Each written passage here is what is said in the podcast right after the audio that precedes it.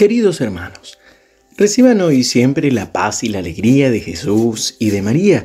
Bendecida semana. Hoy, martes 31 de enero, damos gracias a Dios por este primer mes del año que ya está terminando. Celebramos la memoria obligatoria de San Juan Bosco y por eso tenemos el Evangelio de la Memoria, Mateo 18 del 1 al 5. En aquel momento, los discípulos se acercaron a Jesús para preguntarle, ¿quién es el más grande en el reino de los cielos?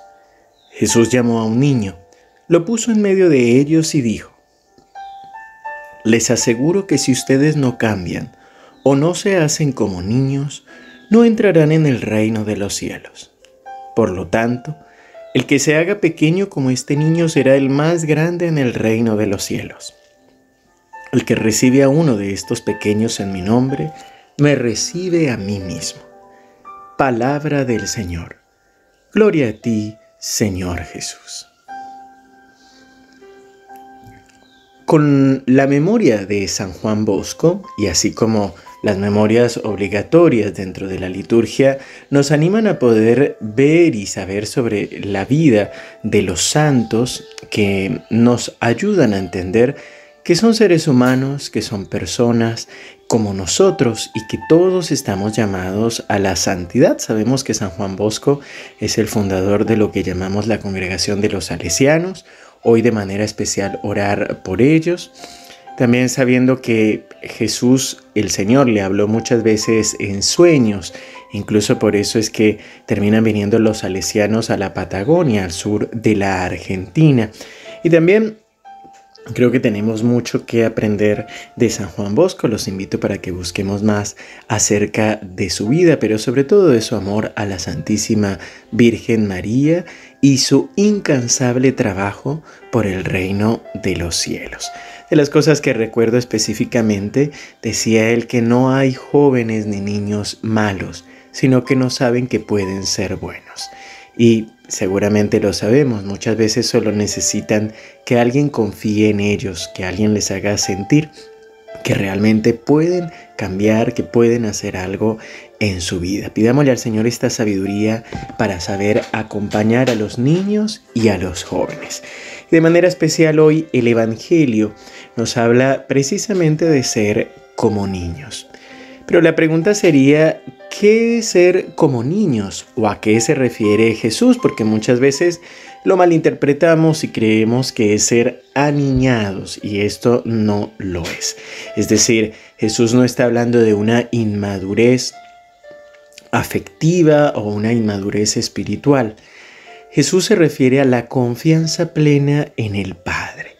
Nosotros vemos que el niño confía en su papá en general dice tengo hambre y recibe de comer. Por supuesto, ahora tenemos chicos que tal vez hasta nos exigen un poco, nos dicen no quiero.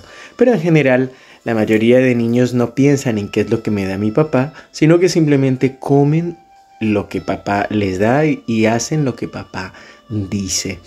Por eso es lindo en nuestra vida espiritual cuando podemos realmente crecer en esta confianza en Dios.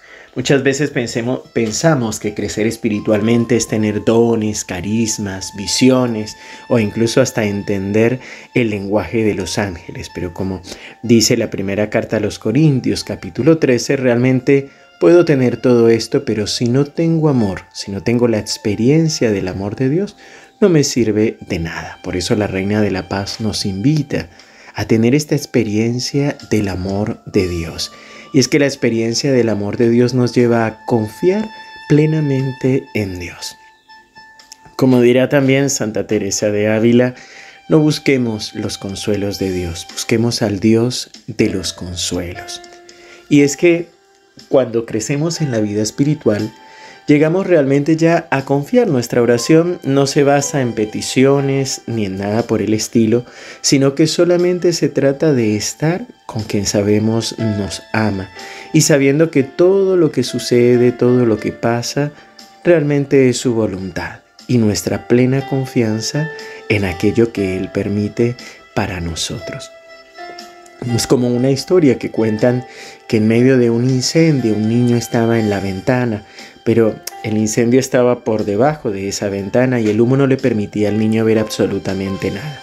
Sin embargo, con los bomberos estaban tratando de convencer al niño para que saltara, porque tenían esta como bolsa o camilla para recibirlo. Hasta que apareció su papá y su papá fue el que empezó a hablarle y a decirle que confiara en él, que sabía que él sí podía verlo, que por favor saltara, que él lo iba a recibir. Y allí es donde este niño se atreve a dar este salto en medio del incendio. De esto se trata el Evangelio de hoy, la confianza plena en Dios. Señor Jesucristo, tú te has hecho hombre y nos has transmitido al Padre.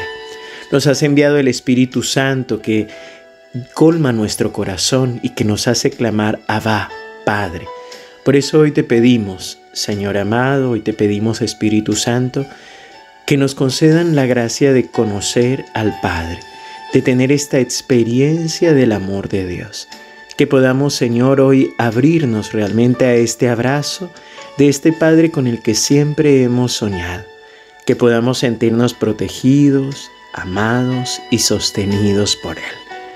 Gracias, Padre bueno, por tu amor. Gracias por crearnos. Gracias por sostenernos cada día. En el nombre del Padre, y del Hijo, y del Espíritu Santo. Amén. Queridos hermanos, que el Señor los siga bendiciendo abundantemente. Les recuerdo que esta semana tendremos no solo la adoración el miércoles, sino que también el jueves tenemos la misa del primer jueves desde las 18.30 horas. Seguimos unidos en oración.